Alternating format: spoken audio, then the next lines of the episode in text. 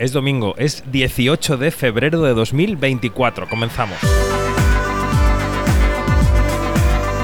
Quinótico, especial Festival de Berlín con David Martos. Quinótico.es Bueno, como decimos siempre, es 18 de febrero en, en tu vida, 18 o más. En la de Yanina Pérez Arias y yo es 17. Hola Yani, ¿cómo estás? Hola, muy, muy. De verdad que ya me siento gato, que se me pegan los, los días. Exacto. Bueno, los fans y las fans de Quinótico dirán, un momento, prometisteis un podcast diario, colgasteis uno el viernes y el sábado no ha habido. ¿Qué ha ocurrido, Pérez? Bueno, tenemos testigos. De Jehová. No, tenemos testigos porque grabamos. Bueno, claro. De hecho, grabamos en un sitio súper ruidoso, más ruidoso que este. Porque estamos en un rincón del Cinemax de Berlín, pero ayer estábamos en la cafetería. Exacto. Y además, ayer hasta nos pasó Michel Franco por al lado. Sí, que nos miraba raro. Este, eh, saludamos a mucha gente. Estaba este Miguel Palos, ¿no? También el Manu eh, Palos, Manu Palos. Pa- Manu Palos De de, Avalon. de Avalon. Este, nos vio, nos vio. O sea, tenemos testigos que grabamos. Pero, ¿qué pasó? Pero no grabamos del todo. Porque el micrófono de Yanina Pérez Arias no se encendió. Entonces, mi micrófono se oía así de melodioso, la, la, la, y ella se oía mi, mi, mi, mi, mi en el fondo. Entonces decidimos que ese podcast no se podía emitir. Y es más, has tenido que haber abierto este podcast con la canción que estamos cantando desde esta mañana. Lo que pasó, pasó. Lo que pasó, pasó entre tú y yo. Bueno, ya está, no pasa nada. Aquí estamos. Estamos grabando este podcast diario que va a acumular películas de dos jornadas. ¿Es posible que se incorpore Begoña Donat? Es posible que no. Mm. Ella está corriendo por Berlín, Berlín en este momento. Aquí la esperamos. Si se sienta, hablará de las pelis que ella ha visto. Y si no se sienta, ya hablaremos nosotros de las que hayamos visto. O sea que, para que sepáis, em, vamos a recoger la segunda y tercera jornada de la Berlinale, que en realidad son las dos primeras de porque el primer día no había películas de competición que, realmente compitieran por el oso de oro. Bueno, Empecemos por el viernes. El viernes, eh, la primera película del día que vimos nosotros adelantada el jueves por la tarde fue La cocina de Alonso Ruiz Palacios. Alonso Ruiz Palacios es un eh, director mexicano que, mm, que ha versionado la obra de teatro de Arnold Wesker, una obra de teatro de 1957. Yo pude ver, por ejemplo, la adaptación en Madrid de Sergio Peris Mencheta, que eso pues nos lleva a una cocina súper ruidosa que él, eh, y ajetreada y coreografiada, podríamos decir, o incluso liada, no sé, que él traslada a la Nueva York del presente. ¿Y eh, quiénes son los protagonistas, Jenny? Bueno, los protagonistas son Raúl Briones, que ya había colaborado con él en una historia de policías, Sí. y eh, Rooney Mara. eh, Que vuelve. Rooney Mara vuelve, vuelve y, y vuelve, vu- vuelve este, muy bien, muy Sí, bien. sí, sí. Y también este, en un- un- yo, yo la destacaría como protagonista, que para mí ha sido un gran descubrimiento, Ana Díaz, que hace el rol o interpreta el rol de Estela. Claro, la película, eh, la obra original está su esencia, ¿no? Ahí en la cinta, pero la película habla de la inmigración, de la pertenencia, de los trabajos precarios, también de las relaciones humanas entre el trabajo y fuera del trabajo. Eh, bueno, es publicada una crítica en Quinótico. Cuando grabamos el podcast de ayer no estaba publicada, pero ahora ya sí, que se puede leer. ¿Y qué, qué te parece la cocina? Bueno, a mí me parece de verdad, eh, es que es, es como, wow, es muy vertiginosa. Eh, eh, yo tenía a, a David sentado al lado cuando lo vimos, porque lo vemos juntos, para variar. Y yo le dije a David, chico, voy a tomar notas porque para la crítica y eso. Escribí media palabra porque tenía miedo a perderme cosas. Sí. Entonces, tiene un ritmo bastante frenético, demanda mucho del espectador y eso me encanta, porque no te embota, te atrapa. Mm, ¿sí? totalmente. Este, tiene una fotografía increíble, un, un manejo de la cámara extraordinario. Este, yo creo que con esta película Ruiz Palacio eh, ya está como que en otro nivel. Después de, la- después de, de una historia de, de policías, él se metió, eh, estuvo haciendo Y narcos. museo, que también es suya. Y también museos, estuvo haciendo narcos, estuvo haciendo Andor, también un par de capítulos. O sea que, que fíjate que, que él se ha fogueado, ¿no? Eh, y, y esta es su primera película. No, no es completamente en inglés, pero es tiene No, el español inglés tiene mucha presencia. y tiene muchísimo español, tiene, eh, tiene eh, muchos idiomas. ¿Por qué tiene muchos idiomas? Porque también es una película coral que reúne a diferentes personajes de, de varias este, pro- de varios países de varios países. Entonces, claro, allí refleja ese caleidoscopio que es eh, Nueva York, ¿no? Y también como y, y como lo refleja la- Nueva York es como que donde pone la pata el que va buscando, eh, el que persigue un sueño, Un el que persigue un futuro mejor. Y de eso también trata la película. Como te dije ayer, a mí la película me gusta bastante en general. Creo que la obra pierde un poco de hondura en la adaptación porque él busca salidas de ese ambiente opresivo de la cocina que creo que le restan hondura a la propuesta inicial y tampoco estoy demasiado de acuerdo con algunas ideas de fotografía, del comienzo, de la imagen borrosa, del gris. Pero bueno, es una propuesta. Yo agradezco que los directores tengan una mirada, ¿no? Que aunque no la compartas del todo, te hagan una, una proposición indecente que tú compres o no compres y que por lo menos te subyugue. Yo creo que él lo logra. Yo creo que es el primer candidato serio por parte de la prensa, que luego nunca nos hacen caso al oso de oro y está bien. El- la jornada del, del viernes 16 fue la jornada de las comedias aquí en la Berlinal. Unas comedias, algunas negras, otras retorcidas, otras más agrias. Eh, una comedia que empieza dulce y acaba con otro sabor distinto es la comedia iraní My Favorite Cake que codirigen Mariam Moghadam y Betash Shanadeh, que no han podido venir a la Berlinale porque el gobierno iraní les ha prohibido viajar. De hecho, los actores de la película en la rueda de prensa leyeron un comunicado en su nombre. Y han hecho, han elaborado una, una comedia agridulce sobre una mujer de 70 años que vive sola en Teherán, es una viuda, y que a través de los años su cabeza va cambiando con las conversaciones de las amigas y decide en un momento dado buscar de nuevo el amor y lo encuentra en un taxista maravilloso al que se acaba llevando a casa. Y vamos a dejar ahí la, la Hasta trama. ahí te contamos. Yo creo que esa película, que es una película sencilla aparentemente, que yo tuve dudas en algún momento dado de que tuviera hechuras para la sección oficial, es una película que nos dejó muy buen sabor de boca, ¿no? Sí, Sí. eh, eh, sí, nos dejó muy buen sabor de boca, nos arrugó el corazón y, y nos hizo, bueno, por lo menos a mí eh, me hizo reír, me hizo reflexionar mucho. Te abuelo el guarapo. Me- se me, sí, se me abuelo el guarapo, pero, pero mira, bastante. Este tiene unas, unas actuaciones muy sólidas, tiene una, una, unas, unos diálogos excelentes y además, y además, este, aunque, aunque se trate de, aunque se trate o se centre en una pareja eh, de, de, de- de personas 70 mayores, años, ¿sí? Eh, tiene también una, una conexión con las nuevas generaciones, ¿no?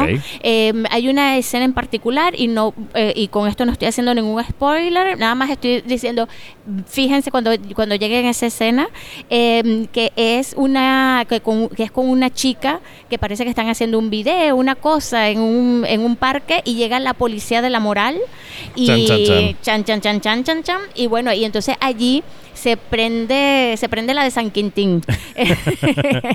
Y, y claro y, y- y lo del, y lo de la lo de la opresión sobre todo de las mujeres está muy bien insertada insertado en, en- a lo largo de, de la película. De verdad que a mí me parece que es una una digna película de que, que esté en competición porque y aquí podemos eh, ya entrar al otro cuando vemos a otros de nombres rimbombantes Hmm. pues se te pues se te, va el mundo al suelo Luego lo comentaremos, Sí. porque es- eh, pertenece a la jornada del viernes. El, al del sábado, perdón. El viernes se cerraba con una tercera comedia grotesca y en la que había que entrar en su código, no es un código obvio ni aparente, que es A Different Man, una película protagonizada por Sebastian Stan y por Renate Reinsve, que es la actriz de La peor persona del mundo, y que dirige Aaron Schimberg. Y cuenta la historia de un hombre que tiene la cara desfigurada, no de nacimiento, lo dejan en, claro en la película, sino por circunstancias de la vida, pues tumores Exactamente.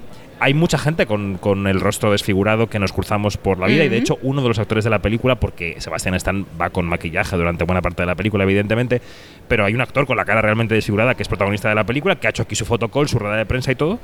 Em, y de hecho Sebastián Stan, como comentábamos ayer, tuvo que corregir a un periodista que decía que, que había, cómo había sido interpretar a esa bestia. Mm. Y Sebastián Stan tuvo que decirle, oiga, eh, déjame reconvenirle, porque esto no es así. Bueno, increíble lo que hay que fin. escuchar este señor protagonista, eh, en una película que está rodada con un tono muy camp, por un lado, y con un tono muy Woody Allen, y de hecho se ríen de ello por otro, em, vive en un apartamento, mm, es un actor en ciernes, eh, su primer trabajo como actor ha sido hacer una especie de spot de concienciación sobre la gente que tiene el rostro desfigurado y a su lado se muda a la puerta del lado una chica guapísima que es Renate Reinsve y él se enamora de ella, ¿no? Ella es una dramaturga en ciernes o guionista en ciernes y por circunstancias de la vida él se mete en un experimento científico que aspira a devolver la cara a su estado inicial.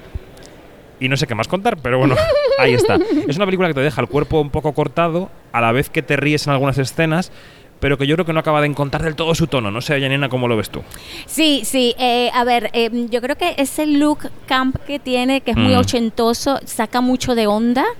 Eh, bastante, bastante, bastante, porque llega un momento que tú dices, "Ay, tiene mucho zoom, tiene mucho zoom, Sí. zoom in, zoom back, y, y tú dices así como que eh, unos y escenas paneos medio raros. rodadas como desde una esquina, como Sí. un poco deformadas, ¿no? Sí, sí, sí, sí, sí. Yo creo que cualquier eh, capítulo de Columbo eh, de, de esa época está mejor rodada.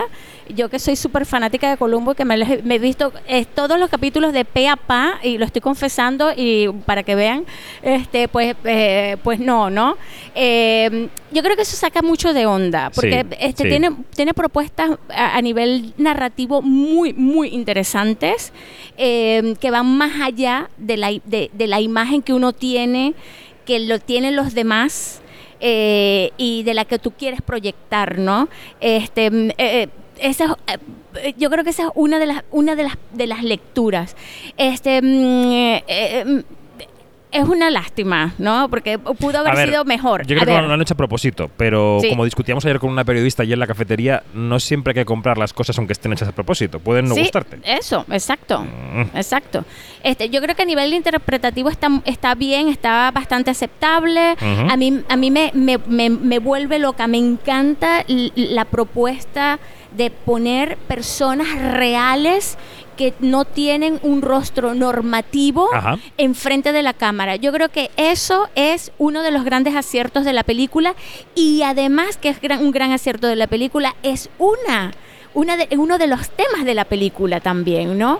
Eh, y esto me encanta. Y el personaje de Renate eh, recuerda mucho al personaje de Aitana Sánchez Gijón en quien que no, eh, Que nadie duerma. nadie duerma. Porque es una testigo involuntaria de cosas que sí, efectivamente. exacto. Bueno, bueno, Renate Reinsve eh, ha sido una de las grandes actrices del fin de semana porque si pasamos ya el sábado 17 a la, a la competición, podemos hablar de una película que se llama Another End del director italiano Piero Messina, que, mm, que ha trabajado con actores eh, muy conocidos internacionalmente. Está Gael García Bernal, está Renate Reinsve en la película. eh, está Berenice Bello, ¿no? Berenice Bejo, está. Olivia Williams también. Y, mm, y él cuenta una historia que podemos definir de la siguiente manera. Ha habido algunas aproximaciones desde la ciencia ficción y desde el cine más retorcido, estoy pensando incluso en Yorgos Lantimos, sobre qué ocurre con la gente cuando muere, ¿no? ¿Qué ocurre con sus recuerdos? ¿Qué ocurre con su personalidad? En este caso la película explora la posibilidad de que las personas fallecidas permanezcan durante algunos periodos de tiempo cortos y como plazo máximo un mes, permanezcan en el cuerpo de una persona que hace como de anfitrión, que se presta a ello, y por lo cual eh, esas personas anfitrionas tienen, heredan la, la- personalidad de los fallecidos durante algunos ratos de un mes para que sus seres queridos puedan despedirse de ellos. Y esto es lo que le pasa a García Bernal, que pierde a su pareja y esa persona aparece en la película vehiculada a través de Renate Reinsve y tienen una serie de encuentros. La hermana de Gael en la película es Berenice Bello, que trabaja en la empresa que facilita estos, mm, estos anfitriones y estos cuerpos, ¿no?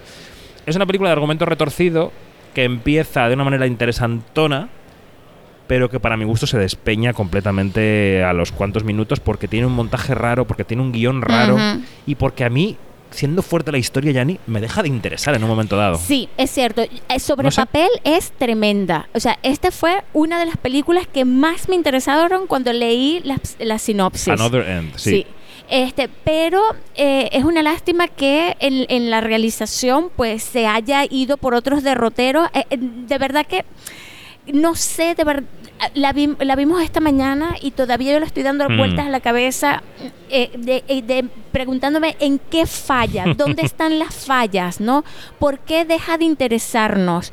¿Por qué, este, por qué mm, toma ese, ese giro melodramático, dulzón? Eh, ¿Por qué? Eh, sin embargo, yo creo que tiene una propuesta bastante potente, pero que, que, eh, ah, Que no acaba de cuajar. que no acaba de cuajar, chico. ¿Qué cosa? ¿Qué que no cosa? acaba de cuajar, efectivamente. Si el viernes fue el día de las comedias que más o menos nos gustaron o nos interesaron, hoy ha sido un día de algunas decepciones.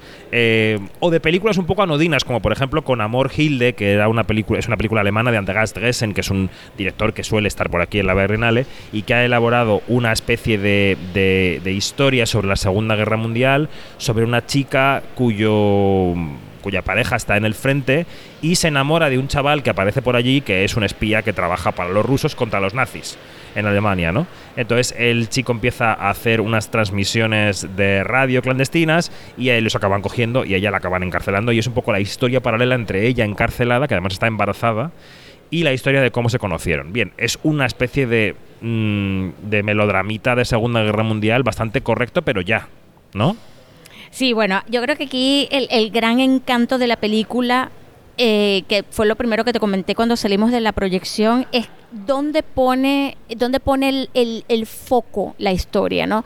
Dónde, de- desde dónde está contada. Y es desde el personaje de Hilde Copy, que está maravillosamente interpretado. Eso de verdad que no, no cabe la menor duda por una actriz alemana que se llama Liv Lisa Fries. Y de verdad que a mí ella me, me flechó. Me flechó, es lo mejor de la, de la película. La película es muy correcta, es muy clásica eh, en, su, en su forma de contar la historia. Sin embargo, y aquí va a decir David que No sé. ¿Qué? odias los flashbacks. Ah, sí, los odio, es verdad. es verdad. Esta película es un gran flashback. sí. Sí, esta película este, mm, eh, eh, apela al flashback, pero, pero, es, pero de una manera completamente arriesgada. Eh, yo creo que, eh, que, que eh, pudo haber sido una cosa catastrófica, pero el director, el director Dresden, que tiene un- una gran trayectoria, allí se ve, allí se ve las tablas de este hombre, allí se ve la experiencia de este hombre, porque en manos de otra persona, eh, yo creo que ese, es- ese uso de los flashbacks eh, hubiera ido, pero directamente al abismo. Ya. Eh, Yo creo que, que este, este, este argumento, y además que es súper interesante, hubiera sido una maravillosa, y me van a matar, era, hubiera sido una maravillosa miniserie, porque además la película sí, dura sí. tres horas, Uf. ¿sí? Y yo creo que se le quedó mucho en el tintero. ¿Por qué, Chorizos, no hiciste una miniserie? ¿Por qué no? Responde, Andreas. De verdad, Responde. Andreas, esto hubiera sido fantástico. Y además, usando a estos actores, porque yo nada más eh, nombré a la, a la protagonista, pero yo creo que todos los actores están muy bien. Y yo soy la primera que, que digo, que, que le pongo, que digo así que actor alemán. ¡ah! Ya. Pero bueno. Ya. La tercera, voy a decir, decepción de la jornada de este sábado ha sido la nueva película de Olivier Assayas, que se llama Hors du Temps, eh, algo así como Fuera del Tiempo, ¿no? Y es una especie de relato sobre la pandemia, sobre el encierro de la pandemia, en su casa de, de infancia. La voz en off de él mismo va narrando una especie de paralelismo que establece con, una con dos parejas de actores que interpretan un poco lo que ocurrió en aquellos días. Hay alguna escena cómica. Estoy pensando en una escena con un cazo que le está, está Vincent Macagne está fregando, pero la película se convierte en un chorizo, usando la palabra que tú has usado ahora, en un chorizo de verborrea, de voz en off de él. Y en este campo jugué al fútbol. Y en este columpio me columpié. Y en esta habitación comí sopa. Y fotos de filósofos. Y conversaciones interminables de los personajes. Yo, la verdad, Olivier, eh, no.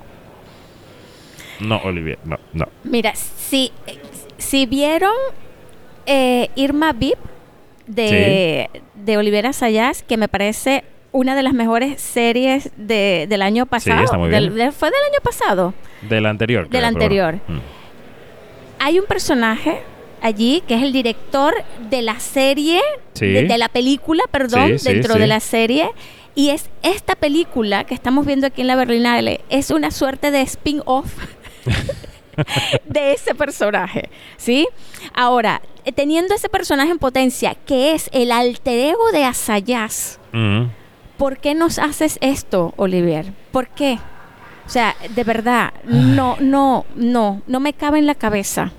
No, es una película aburrida de la que la gente se salía y poco más. Sí, que eh, se salían. Quiero Fuimos decir. testigos. Sí.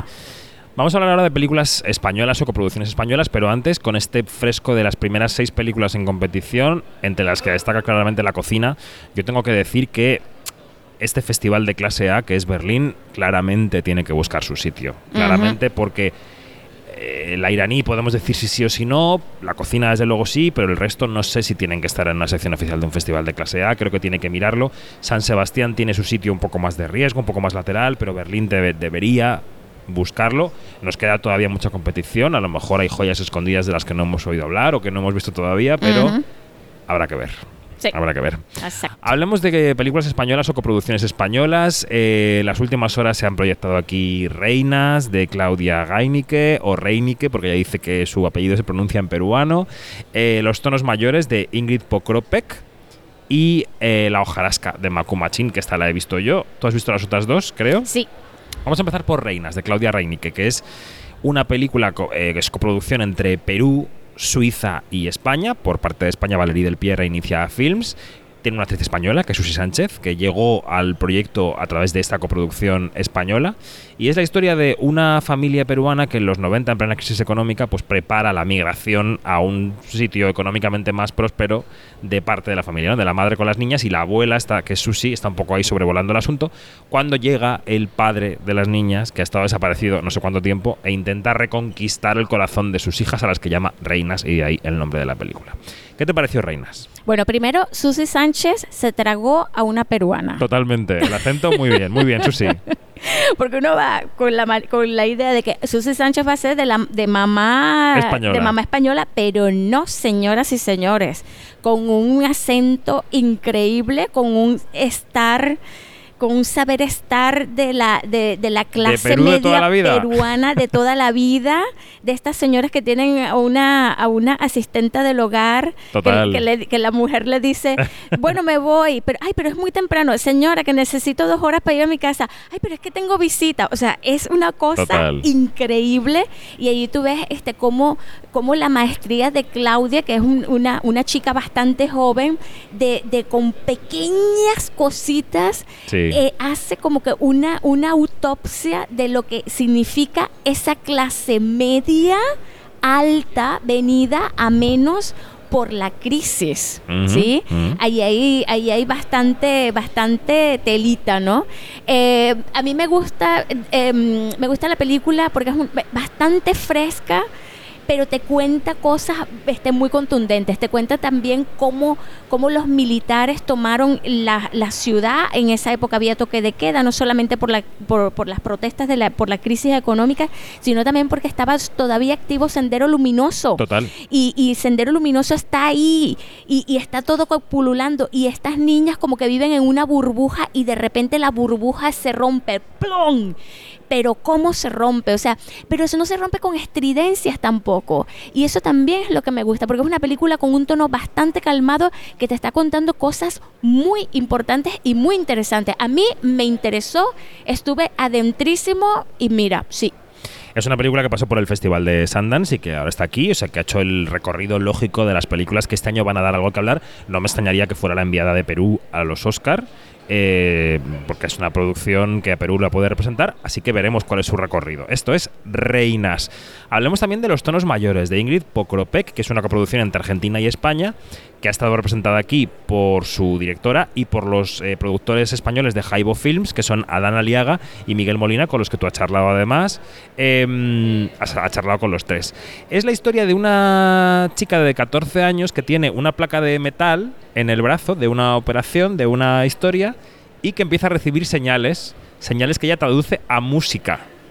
Y esto lo acaba compartiendo con un chico que está en el ejército, ¿no? Al que conoce en una noche determinada, y esto acaba fructificando en una relación súper fresca, diría yo, ¿no? ¿Cómo, definirías la película? Ay, bueno, eh, la película de verdad que es una pasada. También, también eh, a, a mí, a mí, fíjate, que, me- que, me, eh, que creo que está muy en sintonía con Reinas por el tono. Sí, Porque sí. es un tono bastante calmado, te echa un cuento. Y aquí lo que pasa es que a Ingrid se la, se la, se le, se le volaron los tapones con esta cosa de una placa en un brazo y que escucha sonido. O sea, es de verdad increíble porque te- ahí te preguntas, ¿qué es esto? De- ¿Son mensajes cifrados? ¿Es música? Este, de hecho, eh, Ana, que así se llama la, la protagonista, bueno, la- el rol protagónico. Sí, sí. Este, es- de- de- de- está primero convencida de que es música y después que no. Eh, cuando se encuentra con, con Pablo, el militar, no, no, no, esto, esto es eh, claramente Morse. O sea, eh, o sea,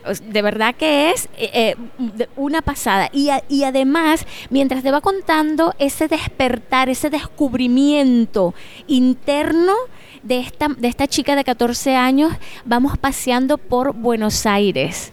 Este, y, y claro, este, pasando mm, de la de del límite que es Buenos Aires, no provin- provincia de Buenos Aires, a Buenos Aires A la ciudad, ciudad, a la capital. Que también e- es una cosa, ah, he, he leído que bastante autobiográfica porque Ingrid, esa es, un, esa es una, una parte autobiográfica. Ingrid también cuando era pequeña y cuando era adolescente vivía en las afueras y le costaba un mundo ir a ver a sus amigas, que yo no sé qué y tal. Eh, de verdad que a mí esta película me, también me, me encantó, me dejó fascinada y en, en Generation K Plus. Ok, ok. Bueno. Y nos quedaría hablar de La hojarasca, que es el debut en el largo de Macu Machín, que es una directora canaria que ha hecho cortos, pero este es su primer largometraje. Ha tardado 20 años en hacerlo, desde que tuvo la idea.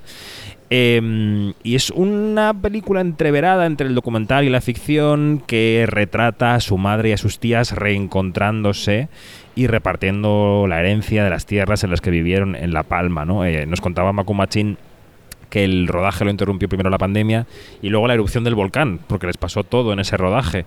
Y que bueno, que aunque la herencia ya la habían repartido en realidad unos años antes, pues allí recrearon algunas escenas, algunas escenas y sirvió para esa reconexión sentimental entre sus familiares, que parte han venido aquí a la premier y además han estado arropándola. Yo creo que es un documental muy pausado, muy observacional que tiene mucho interés y que creo que puede ser uno de los documentales españoles del año. Ya me dirás tú, que eres una de las expertas en documentales que tengo, que tengo cerca, eh, a ver si, a ver si, mm, bueno, pues si te gusta cuando lo veas y si lo recomiendas. Luego escucharemos una entrevista al final de este podcast con em, con dos altos cargos responsables del cine en Canarias con los que charlamos el viernes y que creo que tienen mucho que decir. Luego lo escuchamos. Bueno, haciendo tiempo para que venga Begoña Donat, que no sabemos si va a venir o no, vamos a hablar de alguna película fuera de concurso. Creo que ayer pudiste ver Treasure, la película Treasure, que está protagonizada por Lina Dunham y por Stephen Fry y que está dirigida por Julia von Heinz y está en esta sección que se llama Berlinale Especial en la que hay películas con estrellas que no compiten por nada. Eh, la historia es potente, ¿no? De la película. La historia es súper potente porque yo creo que es una parte, eh, mm, una parte que, que, nos, que no, de la que no se ha contado mucho, Eh, porque va de una, mm, una se de- desarrolla en los años 90, Ok. en el 91 específicamente, 90, 91, eh, y es una mujer que eh, es hija de una pareja polaca que ha estado en un campo de concentración, ¿sí? Eh, esa pareja, o sea, sus padres nunca han hablado de sus traumas, jamás. Es como si hubieran hubiesen borrado absolutamente todo ese pasado, Ok. incluyendo los buenos recuerdos, ¿sí? Entonces, eh, la cosa es que emprenden un viaje, ella arma un viaje porque ella quiere, ella quiere ir a donde, a donde crecieron sus padres, a, a do- donde, donde eh, pasaron su adolescencia, este, la casa del papá, la casa de la mamá, y todo eso está en Polonia profunda. ¿Sí? Madre Eh, mía. y bueno, y entonces cuando eh, el, eh, el papá se une a ella, eh, muy así a regañadientes, este, pero la intención de su padre es de protegerla. Y, y luego descubrimos por qué él está, porque él ha decidido ir a ese viaje y es porque en el 1946 cu- cuando ya había terminado la Segunda Guerra Mundial y se suponía que todo estaba eh, en su sitio, pues resulta que la- lo- los judíos eh, polacos que retornaron a sus casas y que quisieron recuperar sus propiedades, sus, sus viviendas, pues a todos o a la gran mayoría los mataron. Entonces, claro, eso es una cosa de la historia que, que, mm, bastante desconocida y, y, claro, destapar esa, esa caja eh, es muy doloroso, ¿no? Y entonces es un viaje eh, no solamente de, de- de descubrimiento de las raíces, sino también de tesoros del- de, la familia. Pero vamos a ver, contado así parece una buena película. Podría haber sido una buena película, pero este es un melodrama televisivo. eh, ahí se queda. ¿Sabes qué pasa? Que acaba de llegar Begoña Donat y, y, claro, voy a meterle el micrófono para que me cuente qué tal Treasure. Hola, Bego. Pues a mí me pasó que, que no, no me creían los personajes, eh, la música ha estado todo el tiempo subrayando con fluorescente que tienes que, que estar con una, con una llantina todo- toda la película y, y hay una serie de, de situaciones eh, que rayan el ridículo eh, en la relación que mantiene el padre con su tierra natal. O sea, el, taxi que les acompaña todo el tiempo, pues las conversaciones que tienen el taxista y él son sí rozan el, el ridículo. Bueno, pues ya está. Quiero decir que ya está. Es lo que hay. Esta película mm, no les ha gustado. Yo no la he visto, ¿eh? Yo no la he visto. Eh, pues justo hemos llegado a tiempo porque hemos contado que lo de ayer no se grabó bien y que tuviste algunas películas que nosotros no habíamos visto. Por ejemplo, Cucu, que también hablamos ayer de ella. Así que vamos a recuperar esa, película. ¿Qué es Cucu y por qué te dejó un poco fría? No me dejó fría, lo pasé muy bien, pero lo pasé muy bien eh, a conciencia, porque es una película de terror con momentos hilarantes, pero con, claro, es un humor un- involuntario. El, el director, Tilman Singer, no era su intención, imagino, hacer reír a la audiencia, pero hay un momento en que la película se vuelve tan mala que se vuelve buena. es el debut en el cine de Hunter Schaffer.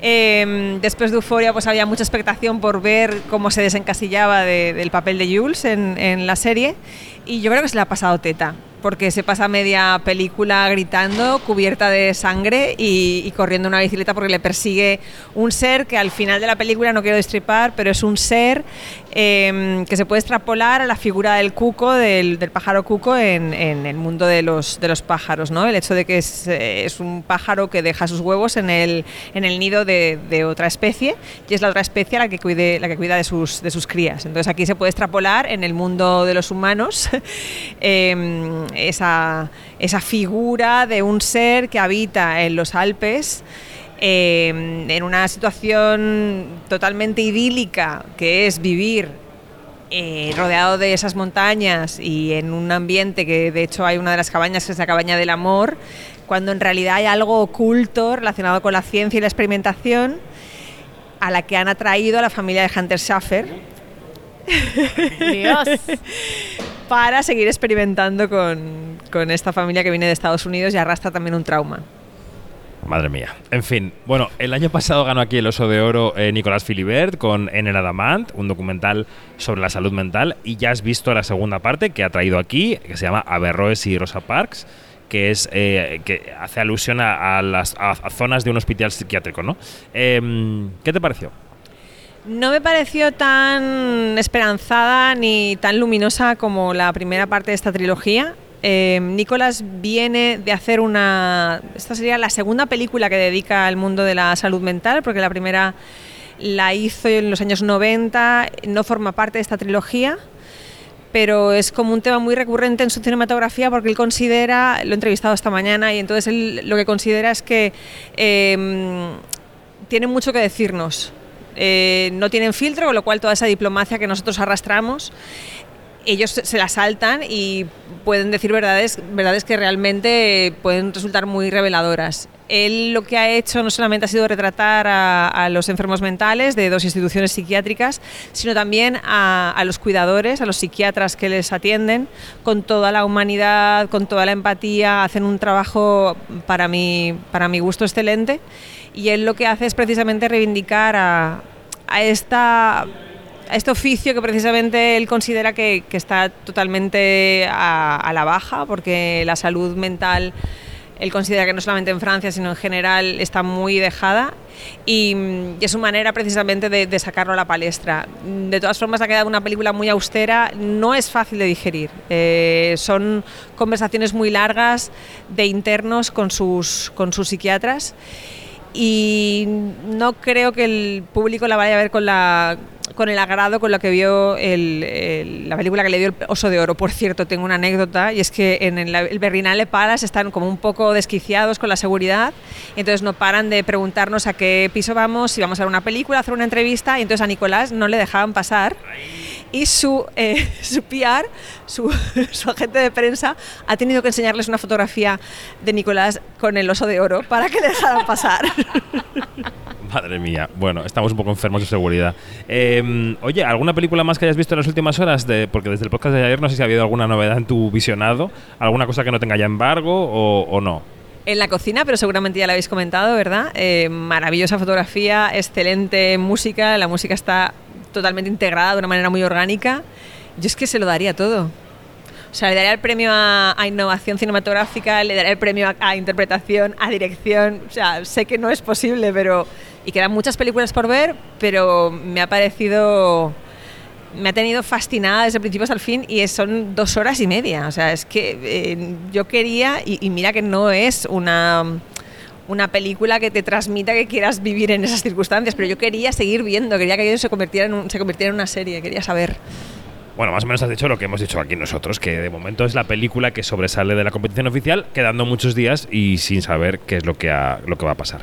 Pues eh, nada, eh, vamos a dejar a los quinóticos y las quinóticas con una charla que mantuvimos el viernes con eh, Cristóbal de la Rosa, que es el director general de Innovación Cultural e Industrias Creativas del Gobierno de Canarias, y con Natacha Mora, que es la coordinadora de Canary Islands Film, que son dos de los responsables de que Canarias, eh, bueno, que su sector audiovisual esté completamente en auge. Vienen aquí, claro, para ropar la hojarasca, que ya decíamos que es la primera película isleña que sale a un festival de clase A, pero también para recordarnos que el 3% del PIB de Canarias es sector audiovisual y que está creciendo, así que creo que esto es interesante. Bego, ¿qué tenemos por delante hoy? ¿Qué vas a ver? Pues vamos a ver la nueva película de Bruno Dumont, eh, ¿Y cuál es? La, el Imperio, exacto. Y luego hay otra más. Eh, ¿Qué vais a ver vosotros? Debe ser la, la misma de que la mía. Christian Stewart. Love Lies Bleeding. Yo esa la veo mañana. Esa la veo mañana. Tengo otra, pero no recuerdo cuál es. Es que llevo tal batiburrillo de películas que, Dentro que mañana de dos horas ya sabes. Pues Begoña Donat, gracias esta mañana. Hasta mañana. Más rato mañana. Eso. Y Janina, gracias. Bueno, hasta mañana. Venga, vamos con la entrevista y nos despedimos después.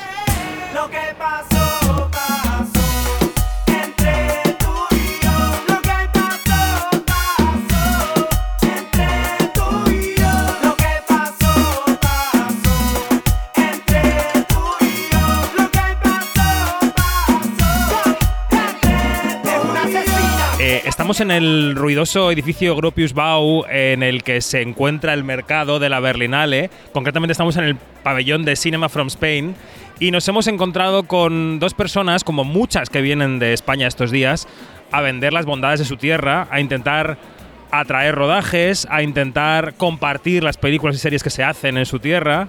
Estamos con Cristóbal de la Rosa, que es director general de Innovación Cultural e Industrias Culturales, Industrias Creativas, sabía que me iba a equivocar, del Gobierno de Canarias. ¿Cómo estás, Cristóbal? ¿Qué tal? Buenas tardes. Y con Natacha Mora, que es la coordinadora de Canary Island Film. ¿Cómo estás? Hola, muy bien, gracias. Eh, bueno, lo primero, no sé eh, cómo se da a conocer algo, cómo se vende algo, cómo se comunica algo en este hormiguero que es el edificio en el que estamos, Cristóbal. Bueno, yo creo que como siempre, ¿no? Al final tienes aquí los pequeños boxes estos donde intentas un face to face, un cara a cara con alguien y lo que intentas sobre todo es tirar de agenda previa. La mayoría de la agenda ya la tienes concertada y luego al final siempre viene gente, ¿verdad, Natacha? Siempre viene gente que no habías previsto y que se acerca al stand gracias un poco al stand que nos une a todos, este stand paraguas, y entonces a partir de ahí, bueno, todos intentamos hablar y contar lo que hacemos.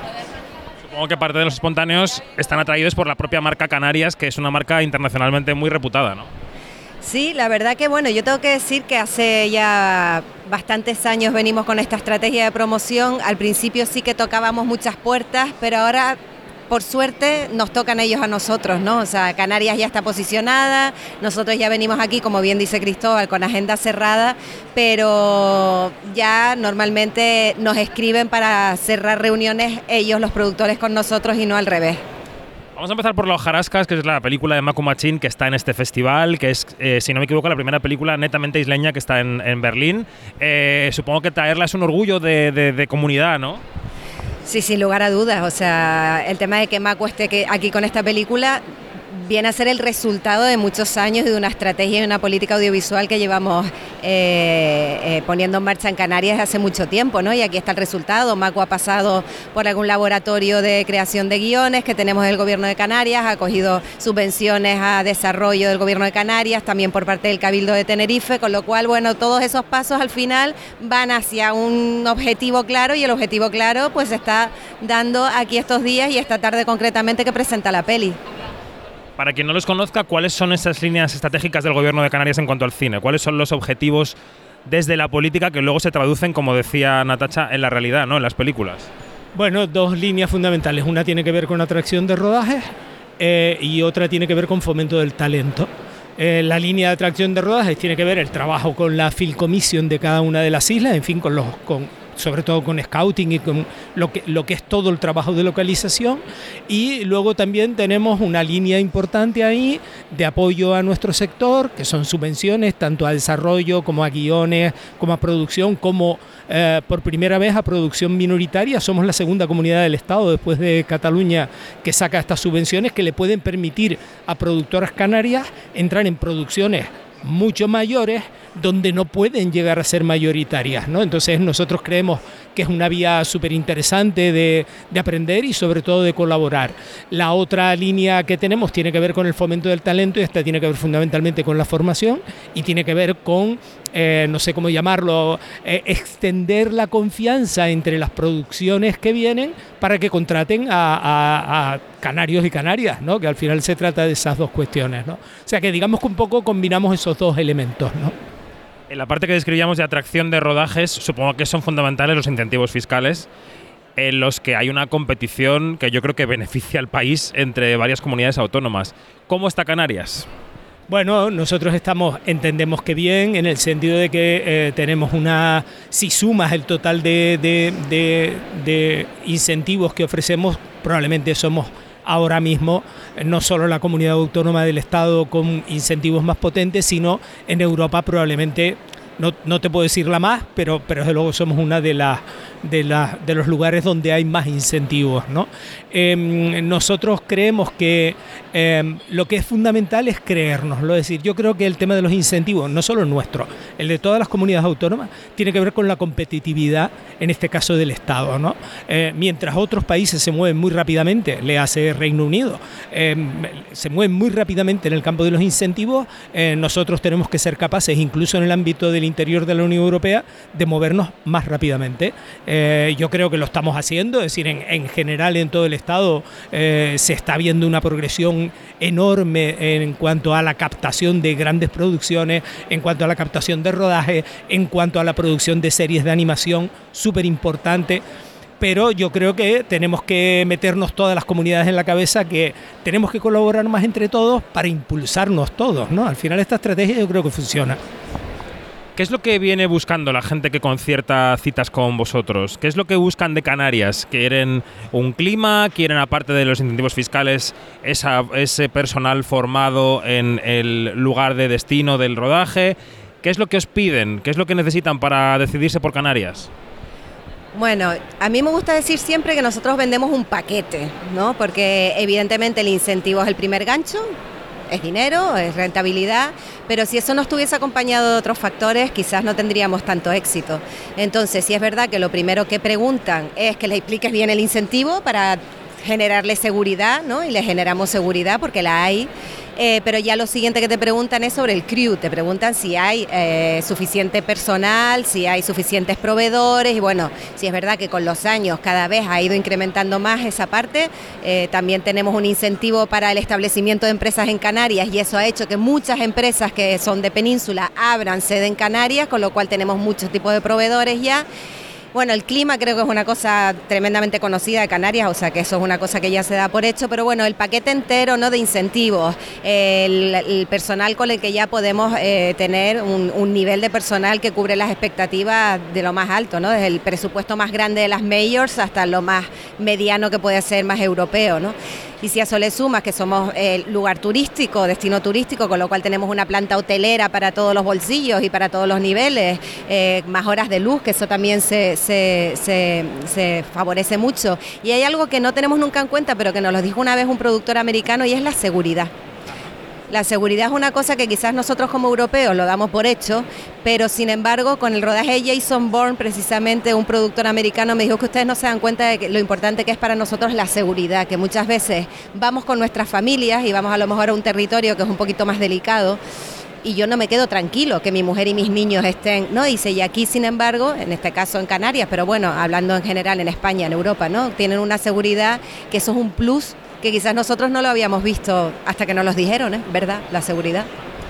Los oyentes y las oyentes de Quinótico y los lectores son de dos tipos. Hay gente de la industria, por supuesto, pero también hay público general, cinéfilo, que a lo mejor no sabe que ciertas producciones, como la que citabas, se han rodado en Canarias. Entonces, ¿qué ejemplos les podemos dar de producciones recientes o más o menos recientes que hayan visto en su plataforma favorita, en su cine de su barrio y que no sepan que están rodadas en Canarias? Pues mira, se me viene a la cabeza, por ejemplo, Foundation, que rodó las dos temporadas en Canarias. Se me viene a la cabeza Sky Rojo, Hierro, evidentemente, ¿no? que ya con su nombre, luego algunas grandes como a Han Solo de la saga de la Guerra de las Galaxias, Los Eternals, Wonder Woman, Jason Bourne, uh, The Witcher, The Witcher también. Eh, eh, Midnight Sky, la, la, que estuvo con George Clooney, que puso patas arriba la palma. Eh, en fin, sí, son muchas producciones, muchas muy grandes y largometrajes grandes y en los últimos años muchas series. La serie además es una cosa que está despuntando mucho y a nivel territorio nos interesa mucho porque supone mucho más tiempo y más contratación, con lo cual, bueno, y, ya hemos enganchado eh, varias series así potentes que se han venido. Te pregunto por la producción local, pero antes quería saber ¿Qué representa en la economía canaria el sector audiovisual? ¿Está creciendo? Eh, porque todo este compromiso y esta inversión supongo que se estará reflejando en que poco a poco el sector, la parte de la tarta que representa el audiovisual en Canarias va creciendo, ¿no? Sí, eh, estamos precisamente, aunque los datos que tenemos todavía son de 2022, pero mira, para, para un ejemplo que se ve enseguida, en 2018 eh, nosotros, el sector aproximadamente contrataba unas 2.000 personas en Canarias, en 2022 superó los 15.000. En 2018 estábamos en unos, captábamos aproximadamente unos 30 millones de euros en producciones o en rodaje. Ahora estamos en 280 millones de euros. Eh, en un momento determinado, ahora mismo estamos eh, incluyendo publicidad en más de 400 producciones o 400 rodajes. Eh, al final eh, hemos acelerado muchísimo, a pesar de la pandemia, en los seis últimos años. ¿no? yo creo que desde luego a partir de que 2015 se aclaran los incentivos y realmente ahí a, partir de que empezamos una labor comercial, pero yo creo que también, como dice Natacha, eh, el tema nuestro, digamos que más importante es cómo se ha ido incorporando talento canario y por lo tanto facilitando producciones a, a personas que vienen de fuera, ¿no? porque al final no es lo mismo tenerte que traer todo el crew que tenerte que traer el 40% del crew que hay una diferencia enorme, ¿no? Entonces yo creo que sí que ha funcionado y el impacto, eh, solo el impacto de las industrias creativas en Canarias, que prácticamente ahora mismo el 80% corresponde al audiovisual, supera ya el, eh, llega casi al 3% del PIB lo cual es muy muy interesante. Eh, en la nota que mandabais de la presentación de las películas canarias de, en este pabellón, eh, yo miraba la lista y me daba cuenta de que había muchas más películas canarias el año pasado de las que yo había pensado que eran canarias, ¿no? Me pongo a ver los títulos y, y muchas de ellas tenían al menos parte de producción canaria. La hojarasca sería la primera gran película del año 24, pero el 23 eh, nos ha dejado producciones locales importantes, ¿no? Sí, ahí tenemos un volcán habitado, por ejemplo, que estuvo en, en, en Seminci, exactamente, en Visión Duril también creo que pasó. Uh, tenemos la de Semilla del Son, que también se presentó en San Sebastián el año pasado. Matar Cangrejos, que también ha tenido un buen recorrido, sí. Eh, poquito a poco, bueno, pues esa nueva ola canaria de, cineastas canarios están haciendo eco. y bueno, pues, pues orgullosos y contentos, ¿no? De que esto, una comunidad tan pequeña como la nuestra, pues está ahí haciendo ruido. ¿Y este año cómo vamos de rodajes? ¿Hay proyectos para el cine canario este año 2024? Sí, tú sabes que eso siempre es muy secretismo, lo que hay que tener, pero bueno, pero sí, 2024 se presenta muy movido, eh, tanto, bueno, a nivel local, evidentemente, con todas estas subvenciones que ya llevamos varios años poniendo en marcha, con los fondos de coproducción minoritaria, que también eh, se pusieron ya en marcha, y luego a nivel rodajes externos, pues, pues sí, parece que después de la, del parón que hubo de los guionistas y los actores, pues que estaban todos así como en la casilla de salida, pues según nos, nos- nos indican muchas productoras que este año va a ser muy movido. Vamos a ver. Bueno, tenemos nuevo ministro de Cultura en el gobierno eh, desde hace dos, dos meses, ¿no? Creo, más o menos. Eh, no sé si ha habido ya contacto estrecho con el gobierno de Canarias, si hay alguna petición para el ministro, porque yo creo que, en fin, que todas las comunidades, los ministros cuando llegan siempre dicen que, que lo que se encuentran es una hoja de llamadas con gente que pide cosas. Yo no sé si Canarias ha llamado ya a la puerta del ministro de Cultura para decirle, ministro, recuerda que esto está pendiente. No, la verdad que no lo hemos hecho. Eh, nosotros entendemos que como todo siempre hay un periodo relativamente pequeño en que, en que las nuevas personas que tienen altas responsabilidades tienen que hacerse un poco con, con las ideas y un poco tienen que desarrollar sus propios, sus propios programas. Pero además, si llamáramos, llamaríamos por algo que no solo tiene que ver con Canarias. Nosotros llamaríamos, por ejemplo, eh, para que juntos luchemos en Bruselas eh, para poder abrir los incentivos fiscales al sector de videojuegos llamaríamos por eso, ¿no? Y, eso no tiene que ver con Canarias, ni siquiera tiene que ver con, con el Estado español. Yo creo que tiene que ver con una posición europea y nuestra impresión es que el Ministerio puede jugar un papel fabuloso ahí eh, en beneficio de todos, ¿no? Quiero decir, es relativamente nosotros nuestro, nuestro digamos, plan estricto que tiene que ver con Canarias, como sabes, está en la famosa Agenda Canaria, en fin, que es un tema que, que llevamos a nivel gobierno, pero luego desde el punto de vista del audiovisual, ten por seguro que siempre intentaremos llamar para algo que nos beneficie a todos. Bueno, pues eh, Cristóbal de la Rosa, que es el director general de Innovación Cultural e Industrias Creativas del Gobierno de Canarias, y Natacha Mora, que es la coordinadora de Canary Island Films, nos han atendido en este pabellón, en este stand de Cinema from Spain en la Berrinale. Muchísimas gracias y suerte, suerte con todo, con las producciones que se hagan y las que vengan. Gracias a ustedes y enhorabuena por todo esto. ¿eh? Gracias. Muchas gracias.